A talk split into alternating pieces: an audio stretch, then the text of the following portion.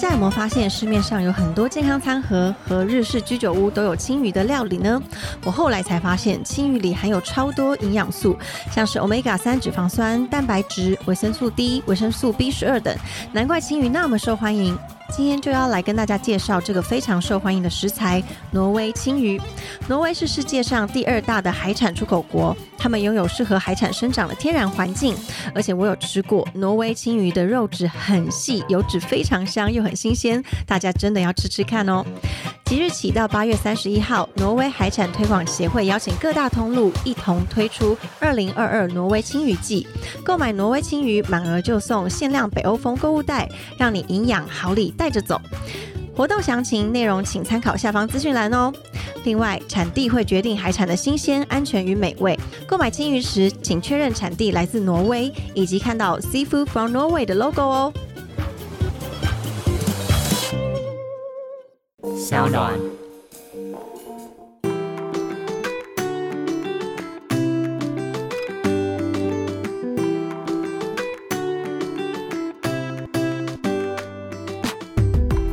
欢迎回到 Ivy 爱公威。今天呢，我们邀请到的是资深作家，最近呢开了两个自己的 podcast。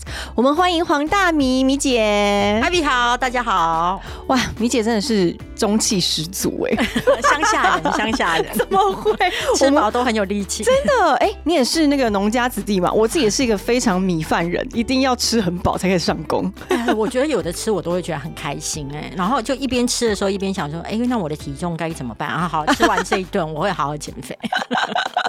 我们刚才跟那个米姐聊到说，你做了两个 podcast，不会觉得分身乏术吗？会，但是因为一开始决定要开新的 podcast 的时候，是因为觉得说我的旧的 podcast 是因为我自己一人在处理，那常常会被人家哇哇叫说哦，声音品质太差了，或者是声音忽大忽小。那我就想说，好，那我就跟商业团队做合作的话，新的 podcast 应该就不会有这个问题。但是我实在太低估说。开两个 podcast，其实你不断的在做访谈节目的时候，你在时间上面会分身乏术。是，然后我就会发现说：天哪，我简直是我现在的情况有点像在采访，在坐台，你懂吗？就是 时不时的转台。对对对，我现在有点像做小姐，对，坐台小姐。然后就是，哎，这边已经帮我约好，比如商二已经帮我约好三个，然后我自己又约了两个，然后我就发现哇。我几乎每天晚上都在消化资料，哎，对啊。可是我觉得这是因为你的底子来自于你是一个二十年的资深记者嘛，对，所以你非常的热爱访谈。对我非常，因为我觉得今天这个受访者他一定会可以开启我一个新的视野，或者告诉我他人生生命当中的故事。然后我很喜欢听受访者如何处理挫折。因为你不一定会成功，但你很有可能失败。但是如何处理失败，有一百种方法；如何处理名利，它有一百种方法。那我就会想知道说，别人是如何去走那一个不容易的路。嗯，对。然后，所以我觉得是那一些感动支撑了我到目前为止都非常有采访热情。那。这么样，常常一直在转台的一个工作，居然是我所有的自媒体当中最赚不到钱的。哎，我觉得这是我们就是大家 podcast 的心声呐。就你必须还要有一个支撑自己经济的一个一件事，或者是精神，你才有办法持续做下去。对，做这个就是真爱。所谓的真爱，就是会让你很痛苦，但是让你没有办法有收获，然后你也分不开。呃，对，分不开。然后别人就说 Gina，你不要傻了。然后你还在傻。对。可是你两个 podcast 节目，一个是要。黄大米，然后一个叫做米粉汤，对，它两个的属性不一样吗？其实都一样哎，这个是一个很尴尬，就是说，其实我当时候只是为了想要提升声音的品质，所以我没有去想产品。定位，那其实大部分会开两个人，他可能就比如说有一个可能会是一个访谈，一个就是读书，或者是另外一个是理财。那因为必然在下，我只是想要提升声音品质，所以完全没有差别。唯一的差别就是一个声音比较烂，一个声音比较好，好不好？真的会差很多吗？我觉得有啦，就是跟团队合作的话，它质感就比较好。你知道我以前连片头啊，大家都说会觉得很像来到农村去，有没有？那我想说，好啊，那就锵锵的感觉。对，就是我想说，那不然就来回个省政信箱哈，好适合接这个 接这个案子，真的，农委会过来找我之类的感觉，就是比较 low。跟团队的话，它就是包含音质、配乐什么之类，会让你有都会感，是一种包装的感觉。哎，可是更妙喽，你知道吗？音质提升之后，有人就会又说啊，我觉得你原本的节目比较像你自己，你知道吗？我就永远没有办法符合他们的期待。对你人生永远在父子骑驴，但没有关系，你就稍微听一下，你能做的就做，不能做的就放空。哎，我们真的我们自己节目啊，因为呃，我也是做了两个节目，然后。反正就是我们看那个网友的留言啊，你就永远在他们的纠指正，然后满足他们期待之后，又持续有其他的声音，你就会觉得这个是一个无底洞，结束不了的一件事情。就能做就做，啊不能做就大家忍耐啊！啊，如果你真的受不了，那其实还有很多节目啊。没有，后来发现其实真正觉得好听的呢，可能大家不会真的动手去留言啦。所以现在在听的观众呢，就是拜托帮我们 I B I 公位留个言，然后米粉汤也去留个言。你觉得真的好听的，拜托在下面留个言，让我们知道其实你有听到的。其实我们都会看，嗯，没错没错。那如果你攻击我们，我们不一定会受伤；但你赞美我们，我会收下。哎，我觉得这是一个很高的 EQ 哎。米姐在那个记者媒体业待了二十几年，应该是看过非常多这种。攻击来攻击去的事吧。呃，攻击来攻击去分为两方面，一个是同事之间，因为你知道主播或者是主管的位置都那么少，其实大部分会进新闻媒体的女孩子，她为的不是当主播，不是为了当主管。因为你看主管的生活，你真的就会立刻觉得那不是我要的路，嗯，因为他非常的辛苦，然后管记者非常的难，每个记者他都非常的刁钻，然后就会硬去硬挤，然后都会跟觉得说主管。很无脑，他那什么华丽的调度、往生式的调度，拜托，他居然派我去那个哦，拜托那个现场没有，你知道他超智障，你知道他居然在我叫我早上去找咸酥鸡摊呢？哎，拜托他找给我看好不好？谁早上找得到咸酥鸡摊，我就拿资料画面塞给他。总之，记者会有各种批评主管的抱怨，那我过去也是这样子，所以。没有人想当主管，但是大部分会进去的女生，她过去都是属于就是外表很具优势。我记得有一次我在新闻部，然后那时候我已经当主管了，然后我就是看我整排我的记者，其实我没有参加过选美啊。不是他们这么的优秀啊，每一个都是选美出来的。我刚刚说你什么葡萄公主啊、香蕉公主、莲雾公主对对之类的，你知道各区域各区域，然后还有校花。嗯，但是他们其实不只是外表漂亮，应该是也蛮有内涵、内容跟聪明的吧？一定是外表漂亮，不然也进不来。在新闻部基本上是不会有胖子，因为镜头上面会更膨胀。嗯，对，所以先会筛选，然后你说有没有内涵跟大脑？哎，我觉得会基本上会想走这一条路的女生是有追求内涵、大脑内涵的，是因为其实即便当主播，她都是很辛苦的。而且他的压力是很大的，因为突然就是会插播，什么哪边有什么意外，对，非常好。那你其实如果本身你没有在追求大脑的含量的时候、含金量的时候，你不会去走这一行。但是进来之后，因为很多女生她在学校的时候，她真的都是校花等级，一走出去就是没有人可以比较，所以刚进来的时候大概会是在二十三、二十四岁的时候，所以。有的会很嚣张，就会你说那个气焰很气焰会很嚣张，尤其因为她长得实在太漂亮，可能来没有多久当上主播。我还曾经有被那个女记者过来说：“哦，米姐，呃，你是不是看新闻圈这么多人，我是不是最年轻当上主播的人呐？” 那我心想说：“天呐，这种话有些东西 自己讲，对，有些东西别人可以。”讲你说你是最年轻的主播，哇，你好厉害！什么？这个是别人可以讲，怎么会是你自己？他自己为自己写一个主标题，对，然后居然是这么嚣张过来讲，然后他就走了嘛，哈。然后因为你知道，他不会只对我一个人嚣张，他是对很多人嚣张，然后就会有摄影大哥过来跟我讲说：“哎，你们家那个梅呀，你知不知道？” 拜托啊！去采访现场的时候，哎，到底他是在采访还是在找那个男朋友啊？他采访花蝴蝶，对对对对对，就是根本就没有认真。然后麦克风递给我说：“哎，那你帮我一起去跟大家联访就好了。”那我先忙什么？然后就各种抱怨，然后我就说没有关系，没有关系，他可以嚣张，他大概了不起嚣张个两年到三年。然后摄影记者就问我说是为什么？我说你知道吗？在新闻圈只有新来的正美，没有永远的正美。这句话很棒，对，嗯，所以了不起，嚣张到三年。他已经来到二七二八之后，假设他有顺利找到一个收入不错的男朋友，他会对于外表的凋零会比较还好。但是假设这个时候他还没有找到一个可以稍微靠一下的船，他来到二八二九的时候，他就会开始批评新来的真美，他就会他就变成那个后浪了，是不是？对，而且他就会开始压力很大了，嗯嗯嗯，而且他会觉得。呃，好像自己的外表优势不在，然后就会开始批评说，有些人就是只有外表没有脑。然后想说，哎，你也是。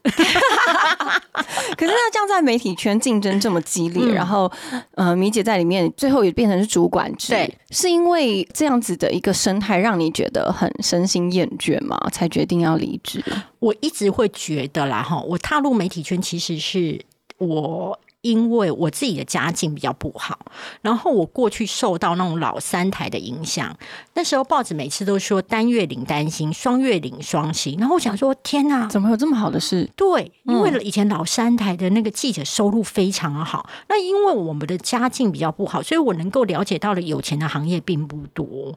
但是我会觉得我要找的工作。除了有趣之外，一定要能赚得到钱。嗯，那我非常喜欢媒体业，然后我就误以为新闻传播业可以赚到很多钱，没有想到在我毕业的时候，他已经开始走入了黄昏市场，后来就一路暗淡下去。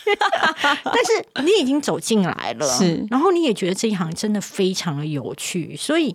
你也不会去想说，那我就离开。其实以新闻部来讲，大概主管的话，薪水大概就是在一百一百出头，就是很难破了一百五。嗯嗯。那你说这种薪水，就是你可以过日子，还 OK。但是你会说可以大富大贵，没有。嗯哼。对。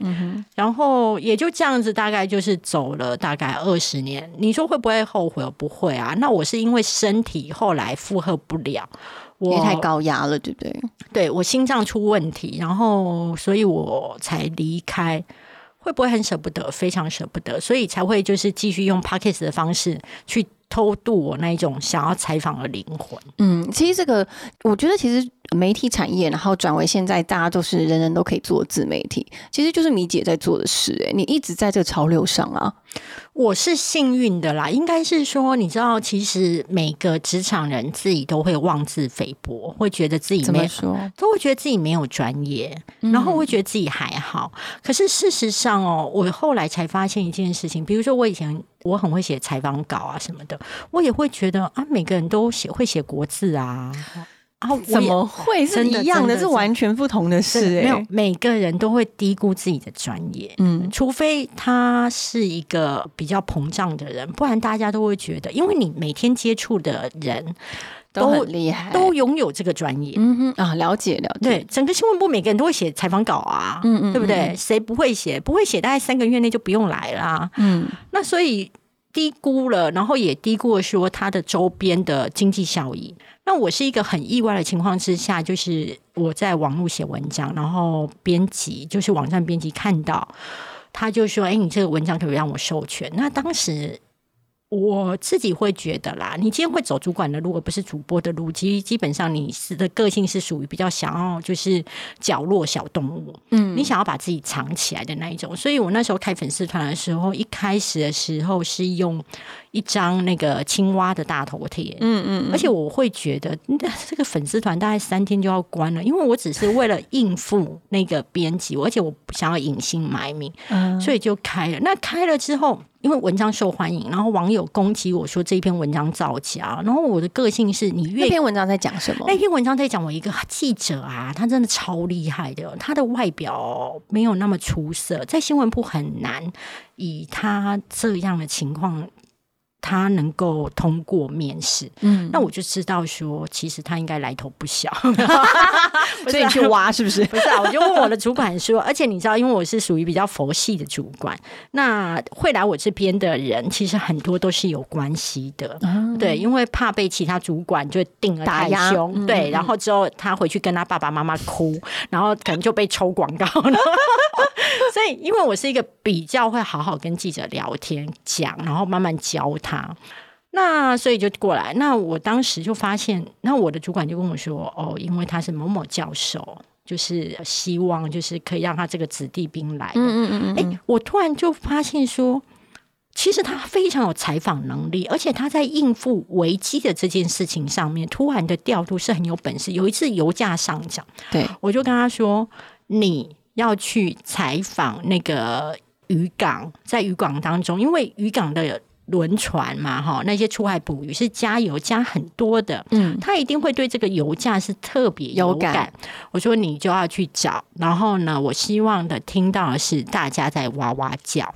这小女生就去了，那回来之后写稿，我就发现哇，哇哇叫的很严重，我觉得怎么这么厉害？哪来找到这么会哇哇叫的船长？然后，而且那个画面是正在就是要去加油什么之类，然后我就问他，我就把小女生叫过来说。你怎么找到他？他说：“你不是要我找吗？所以我到那个渔港之后，我就大喊说：‘谁今天要去加油的？谁？怎么那么可爱？超可爱！这就是求生意志。’嗯，然后我就觉得我很欣赏，然后我就跟他说：“我跟你说，我觉得你很棒，而且你真的很有写采访稿的实力。因为你光看那个稿子，它是正大的，它整个那个稿子写的方式，我真的觉得他有天分。嗯哼，然后我就说：可是哈，我要告诉你一件事情，电视台是一个很浅碟的行业，嗯你可不可以帮我一个忙？”你去买几套衣服好吗？就 是 真的真的，我就是这样跟他讲。我说真的很对不起，我说因为我们的行业很浅碟，然后大家第一眼看的会是你的外表体不体面。嗯嗯你帮我一个忙，你真的去买几套衣服，然后以后上班要麻烦化妆这样子。嗯后来我好像有一个出国的行程吧，我出国回来，他有一天就来跟我说：“哦，米姐，我当时的我们的薪水是两万五、两万八，嗯对。然后他有一天回来就跟我说：‘米姐，我有一件事情想要跟你讲。’那时候还不到三个月哦，我就跟他说：‘你要离职是不是？’然后他就跟我说才不到三个月，对，他就跟我说：“我还没讲，你怎么知道？”我说：“哦，我从以前到现在，我看过太多人离职了，来离职的表情都是这样。”算命的你，不是来离职的表情，就是有一点吞吞吐抱歉歉，然后有点这好奇，然后就说：“我可以跟你私底下讲一件事吗？”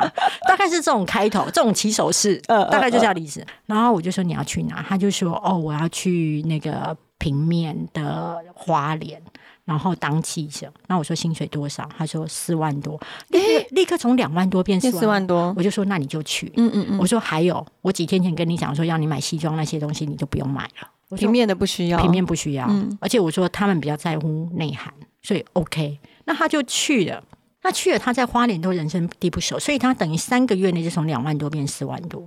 那我们都一直维持有聊天讲电话，一年之后，他跟我说：“米姐，我要离职。”嗯那我就说：“那你要去哪？”他说：“我要去北京。”然后当驻点记者，那我说薪水多少？他就说：“哦，加外派津贴，一个月十几万，十二万。”翻倍跳，对，而且她不到三十岁，而且你知道吗？她让我印象深刻，她是一个这么有脑、这么有想法的女孩子。你知道，她连离职单都让我印象深刻。她离职单写的原因是不堪台北物价上涨，有没有很酷？很酷哎，因为大部分大家都会写自己的因素，就是他讲大环境的因素，对他讲一般会写另有生涯规划，不对不对对？或者是健康因素，嗯家里需要帮忙，就是那种完全你不会有印象。对，这个女孩子她可以写出这种，我心想说真的很带种。嗯然后他就这样子飞去北京。你要去想，他去花莲也是人生地不熟，他去北京也是人生地不熟。嗯我就跟他说：“哎、你不会怕吗？”他就跟我说：“我当然会怕啊，米姐，我会怕。可是我只要冲过这一次，我就不会再怕了。嗯嗯嗯嗯，对，而且我以后就是去国外采访，我都不会怕。嗯，我就觉得天啊，这实在是让我真的太感动，所以我就写下这篇文章。那因为就是不到三十岁，月薪超过十二万还是十万，然后大家质疑声就很多，很多就狂骂我，就说你你不要以为你戴着青蛙头套，我就不知道你是谁。然后还说不要脸，用那个数字骗浏览率，然后就写说为了赚稿费这样做，你有廉耻吗？我想说我没有拿到稿费啊，对对对，就这样狂嘛。然后我跟你讲，我其实是一个很想要跟大家解释，我那时候是我人生第二次遇到酸民，我第一次是因为采访事件惹到一个网红，那也很可怕。然后之后第二次遇到酸民，我当时很天真，我就觉得我要解释。解释没有用的。嗯，我突然体悟到一件事情：当别人攻击你的时候，他只希望你死。你唯一的道歉就是你不要呼吸了，不然你连呼吸都是错的。然后我突然就。到第二天，我实在被骂太凶，我就去买台啤，喝了之后就开始跟他们对杠。真的假的？真的好帅哦！就开始啊，就说我就贴那个什么我们的薪资什么有的没有的。嗯，而且我后来发现最可怕的，并不是这些网友来攻击你，而是同业啊，因为他那是因为他们曾经就是这样子造假来的啊，不是不是不是，而是同业呢，就有人就会说。就请人来跟我讲，叫我不要写出来。他说，因为过去大家不知道外派记者拿这么多哦，因为这是你们的内部薪资的。对，然后再来就是他说，有的人还会说我老婆不知道我领这么多，然后你就会觉得，为什么用一个私人的私欲来绑架你？各种，然后就还会有框，然后就是好像就是集体在嘲笑我，都我我都有听到。后来。我自己是一个很有骨气的人，我觉得你说我造假，用数字骗流量、骗声量，我之后就继续写。我要告诉你，老娘我没有数字。我还是可以浏览率很高，好不好？所以我当时，因为我比较同情弱势，那当时是对于同志是还是比较打压的时候，所以我就决定我要写红橙黄绿蓝靛紫七篇，然后主角就是小红小绿小紫，嗯嗯，这样子七篇完之后，老娘就收山，继续当我的主管。没想到越做越大，因为太好看，太会写了，然后就就做起来了。所以到目前为止，我会觉得，我突然了解到我的个性。我是在掌声当中，我可能不会迷失，但是我会觉得很舒服，激不起我的超能力或斗志。可是，直到有攻击或是挫折来了，我就会知道，我会把我的那个所有的潜能发挥。所以后来在网络上，我大概走了四年，我只要遇到攻击，我们内心是嗨的，我会觉得贵人来了，贵人来。了。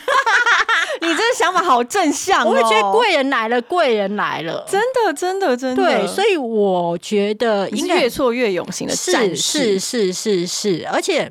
我记得我出第一本书的时候，我自己啦，因为你知道出书会有几个阶段。第一个，你没有办法出书的时候，你会很想出书。你出了书之后，你就会比较，就会觉得啊，谁为什么他有签书会？谁为什么有记者会？你忘记想说自己是谁啊？对不对？你这么那个 nobody，为什么人家要砸那么多钱？你不会反省你自己，但是你会很羡慕别人有那些。那因为你没有。那我说我是那一种在挫折当中是会有超能力的，因为我没有，对，所以我就觉得我一定要活下来，嗯嗯，所以我就每天写自我介绍信，然后去给各大电视台，还有就是各大广播主持人，然后还有寄我的书，我就自己买我的书，寄我的书去给他们，然后我自己去找机会，我就会觉得我要让我自己。活下来，嗯，是不是就是这样的个性，让你就突破你自己认为五十岁应该是直癌的寒冬？哦，我跟你讲，五十岁的直癌寒冬是在我三十五岁去念正大硕专班的时候的很大的体悟。可是那时候三十五岁，离五十是十五年之后的事。对，而且什么事件让你有这种感受？我过去哦一直在职场上面是长红，因为其实我在工作上非常的拼，然后能力也非常好。使命必达，我认为我是使命必达，而且是深夜两点的赖我都会回的那一种，因为我觉得反正我就是所谓的就是很喜欢乐在工作。对，那三十五岁我那时候去正大，那所谓的硕专班，他会有一个情况，他其实就是学校在帮你过滤朋友。嗯，所以大部分的人都是社会的呃比较是中上层次的人，在职场上面的长生军。那所以我们班其实有副总啊，或者是部长级的人物，那他们的年纪都来到了五十几。嗯，那我那时候会觉得哇，好厉害哦，协理副总什么之类的。然后你知道哥哥姐姐们的出手都很阔气，都会觉得好啊，那我们就去最贵的餐厅哦，这一场我全部出哦，或者是哎，改天我们去五星饭店啊，大家直接订房间，这我出。你知道吗？对三十几岁的我就会觉得有为者亦若是哦，原来是可以这么有钱的，你懂吗？就会觉得好好好好棒棒，是会很向往，希望自己也可以成为。当然，当然，当然，我常常是说让。我自己在职场上面一路往前冲的原因是名跟利，非常的直接，非常直接。就是你不要掩盖你的欲望。很多人都说女生有虚荣心不好，我常常说虚荣心，如果你靠你自己的力量去满足，那叫上进心。是没错。如果你不想过好日子，你就会苟且在普通的日子。所以我会觉得虚荣心没有什么不好，而是你要用你的上进心去把它变成实现。然后我就看到那哥哥姐姐们哦，就是大家出手这么阔绰。我在呃研究所上学期的时候，以为大家都是过着好日子，然后开名车，不是吗？哎，到下学期的时候不是了。你知道，因为下学期比较熟了，大家就会把自己比较不堪的一面拿出来，就开始吐苦水了吗？对。然后我突然发现一件事，也因为他们的收入这么高，所以然后年纪来到五十几。他们非常害怕在职场上面被 fire，嗯，然后会变得很小心翼翼，然后甚至可能有些同学可能因为哪件事情得罪了当道，他就被放到冷宫。那放到冷宫是那一家公司因为很大，嗯哼，他真的是在元气楼上给你一间办公室，但是那个部门都不是你的了。就他没有权了，他没有权。然后因为大家知道你住冷宫，所以你的那个门外面那些所有的同事都不敢跟你讲话。天哪，因为被冷冻起来了。对，因为你跟你讲话会觉得就是说是你那一派的，嗯，就要变选边站。对，然后我就是看到他们的这些情况，我突然想要说：天哪！原来职场不是你认真、你能干、你努力，因为你那时候也还在职场。对，而且我三十五岁，我当时还是属于红牌的主管。嗯，我心里想说，哇，那我有一天也会，那我该怎么办？嗯，所以我那时候的想法就是说两件事：第一个，我要努力存钱，钱是你的胆，钱是你的底气。职场的公司的品牌跟公司的头衔都是虚的，是。所以我第一件事要存钱，第二件事情我要调整心态。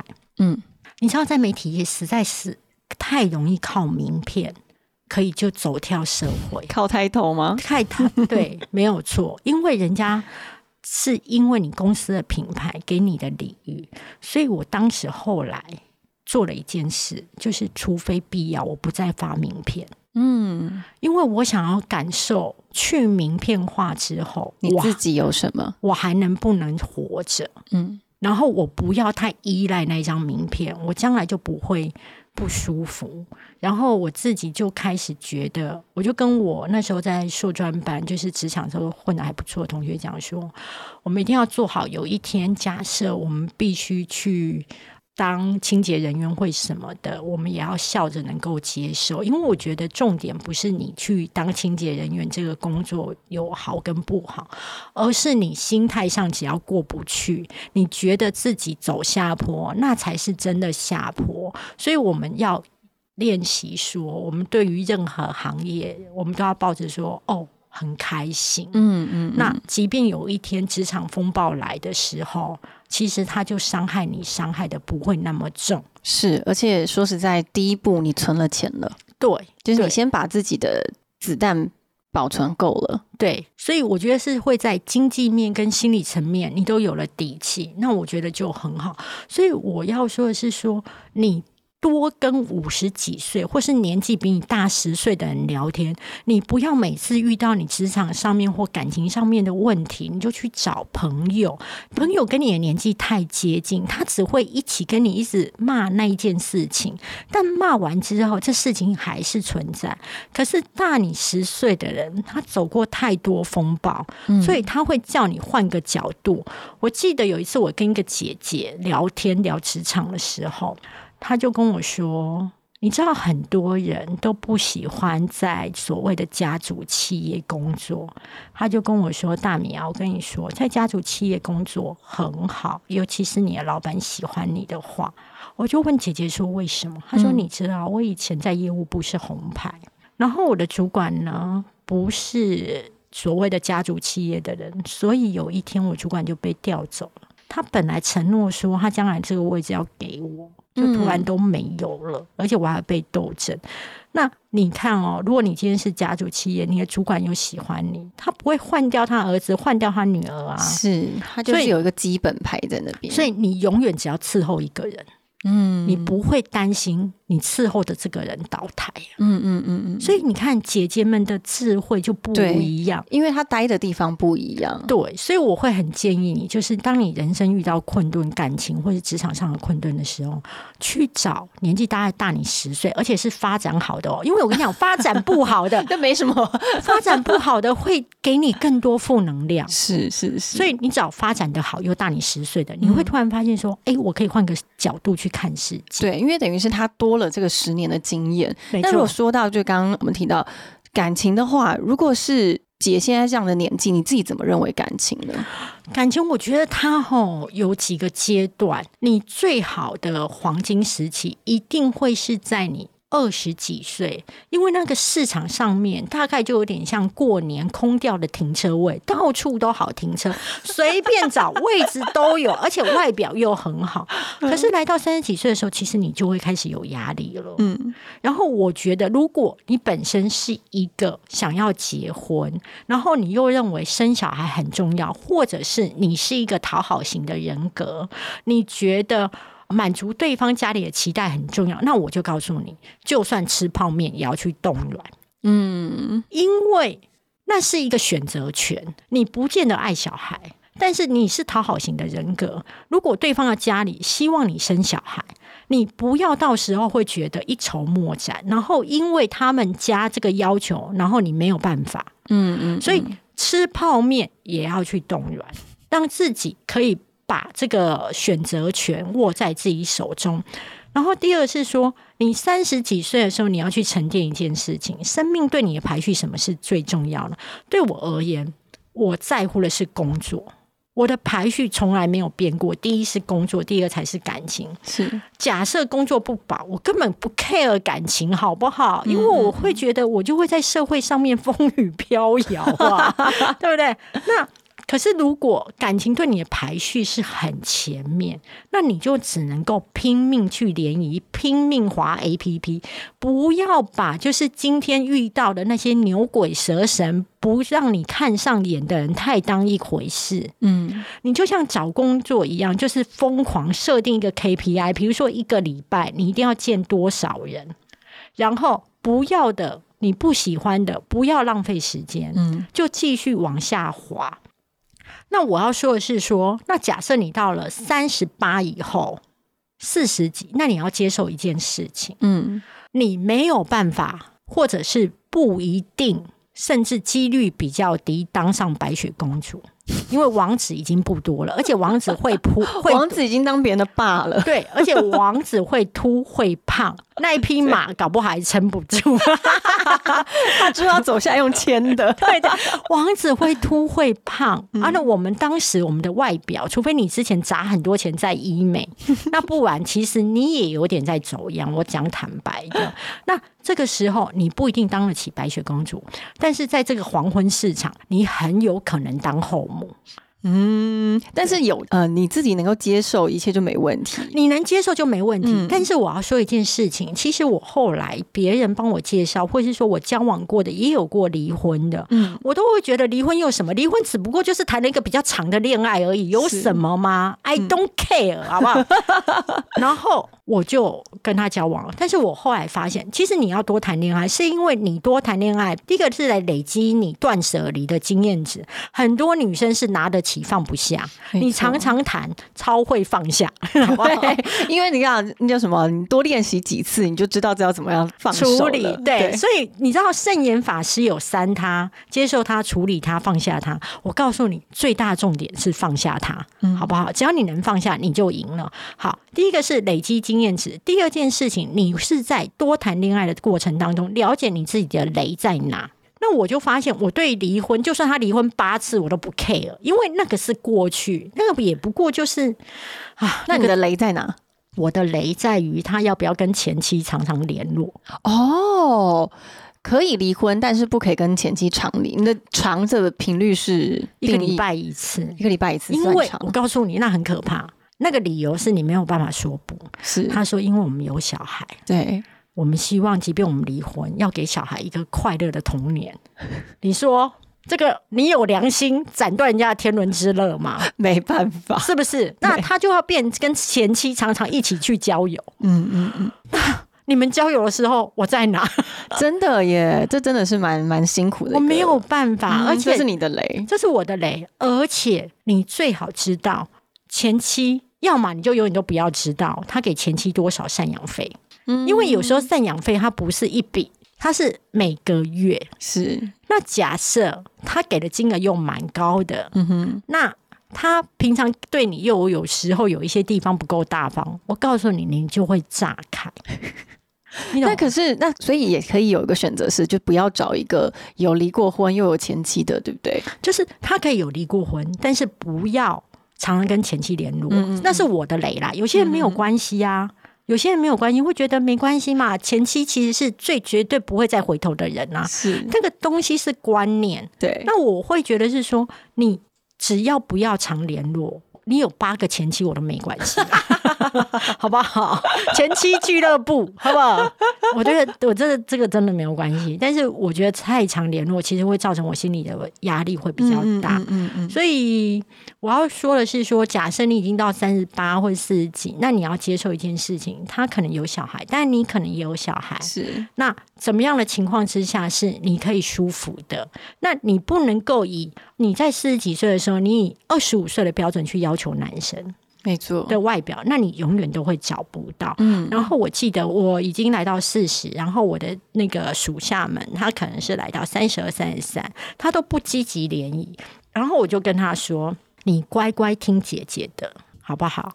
你现在上 PTT 去真友，去 O Two 版真友，感受一下，因为你知道 O Two 是什么？”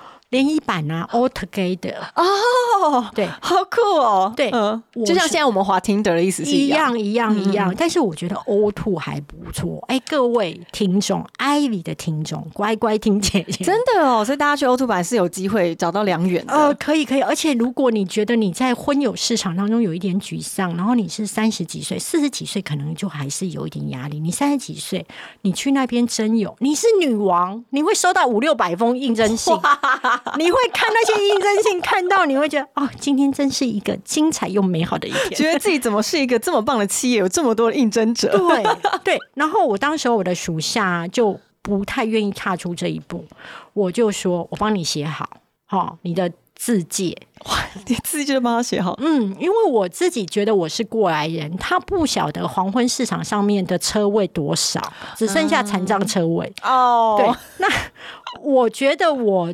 不想要我的属下也经历过这样，就是你只能够在错过黄金的时期，对你只能够在拐瓜裂枣当中找找看有没有可以吃的。我觉得，我希望他能够在货源充足之下找到比较自己想吃的，那我就帮他贴文，然后。把信件都给他，那可是那时候他还有一点犹豫的时候，我就说：“你知道你三十几哦？”他对这些男生有一点犹豫，因为觉得就看那些照片嘛，对，他在挑，他还在挑，那很正常。嗯，但是我要加深他的积极度嘛，我就说：“来来来，你三十几岁，你觉得这些不满意是不是？我告诉你，这些男生的每一个长相，姐姐我都很满意。”你的意思是要告诉他说，再过几年你其实就满意？你现在为什么要挑？我不会告诉他。我跟你讲，我不论教写稿子或教人生，都非常有策略。我说来，你坐下来，你坐到我旁边，我开我的信箱，你看一下他们附上的照片，是不是都很像你爸爸？哦，这是根本就是一个。我说你看啊，你告诉我哪一张照片你愿意出去？你现在不积极，你将来就只剩下这种货源。你要不要认真去吃饭？你准时六点下班，我 OK。这个教法很棒哎，因为直接吓他，吓他 就立刻去了。就立刻去了。而且我跟你讲很好笑哦，你知道他立刻去很好玩哦。他有一次去联谊，然后就是跟我说：“哎，米姐，有一个男生，他大概是五十几岁，他当时三十五、三十六，嗯，大他十五岁。对对对，然后那男生五十几岁，然后就说：你看哦，很多女生都要二十几岁，我。”三十几岁就好，没有关系，就想了自己好像很大度这样子，然后觉得自己是个五十几岁愿意找三十几岁，是给大家女性的慈悲这样子。然后你知道，然后我就说，五十几岁如果万一他保养的很好，假设他的经济实力也很强，其实可以，他也很有市场，然后他他也对你很好，你可以稍微考虑一下。他就跟我说，你知道我的属下就跟我说，可是米姐。哎，我跟他交往没多久之后，要陪他一起过六十大寿，然后 天哪，而且要准备寿桃，对对，他说我没有办法跟他一起准备寿桃，还要开心的说 Happy Birthday。他说他没有办法，而且他不能够想象说他之后都要去陪着他去参加一些就是老人的保健食品的分享或者什么。他说我真的没有办法，那我就说那你就加油，你就要赶快就是在现在努力找。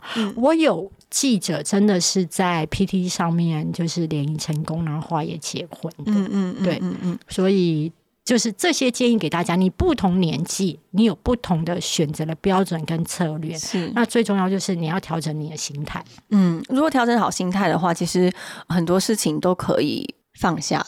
对，还有比如说像我自己现在，因为我自己现在的经济能力是非常独立的嘛，是，那所以是。对我而言，然后你知道一件事情吗？如果你单身很久的情况之下，然后你的朋友都去结婚嘛，你要知道一件事情：你每一张喜帖，你就是在断送你们的友情，因为你虽然包的红包。是红的，但其实是你们友情的白包哦。你们因为因为之后就很难再联络，对不对？对，因为他要忙小孩，他要有妈妈经。你如何跟一个少女一直在那边讲妈妈经？少女也会翻白眼，好吗？会觉得真的很啰嗦哎。那边跟我讨论尿布，可是对妈妈而言，尿布的品牌有没有？嗯，能不能透气？很重要，很重要。可是那这样这么说，是不是呃年纪越大，你越要就是手上要存一些年轻的朋友？也不是，而是你们自动会单身的人会靠拢，然后你们分会分 group，然后这些已婚的人，我觉得单身的人还有一个就是所谓的单身伤害，是这些已婚的人，他们甜蜜的时候绝对不会来找你，嗯，但是她跟婆媳不和，老公外遇，老公家暴，或是老公在经济上制裁她的时候，她一定会找你。因为你单身，你时间超多，这根本就 然后你到最后对这直灾，然后到最后你就会觉得婚姻有太多鬼故事。我很多朋友单身的朋友都说，都是你们这些甜蜜的人来吓我们那些鬼故事，让我们不敢踏入婚姻。对对对，而且我告诉你哦，他今天哭着跟你说，他隔天去和好了。所以我要说的是说。你如果单身久了，然后外加你经济能力又有的情况之下，你会对踏入婚姻越来越犹豫，因为你越来越了解，不是你们两个人的事，他的爸爸妈妈，还有他们的过年要怎么样过年，他的清明要去扫墓，你能不能一起去扫墓？还有他们家祭祖的时候要准备的那些礼，你到底能不能？怎么感觉很可怕？对，可是当你了解到说，原来爱情的背后是如此的生活的繁琐的时候。你可能就会更犹豫，所以为什么条件越好的女生越难走入婚姻？是因为她不想要自己的生活品质下降。嗯嗯嗯。但是我觉得有这样子的自我的认知也是很好的事情，因为她其实可以把自己照顾的很好。她知道她现在不需要的是婚姻的陪伴，或者是一个家庭的一个支撑。她觉得自己有办法。呃，现在就把自己过得很好，那也是挺好的啊。对，因为有些人他是至终他就不想要加入，不想要踏入婚姻的。有，嗯，但是我觉得一件事情就是说，你要能够跟自己单独相处，你才能够有底气跟别人好好相处。因为那是一个往前往后都是可以的。可是如果你永远都觉得我必须在两人的世界的情况之下才能够安身，那你也很可能会有婚内失恋。是，而且我觉得。毕竟人出生就是一个人嘛，走的时候也是一个人。如果你非得要两个人绑在一起，也不是一个健康的状态。对，而且你越独立，他会越依赖你。反正不管你现在是单身，或是你现在是有婚姻的状态、有情侣的状态，我们都希望你可以先稳住自己啦，嗯对不对？先把自己照顾好，然后像姐说的，第一存好钱，第二心态要准备好，任何时刻，不管你是在职场或是在感情中，能拿得起也能够放得下，就没有任何事情可以难得了你的。没错，好，谢谢谢谢黄大米，谢米谢谢阿姐，谢谢。我们下次见喽，拜拜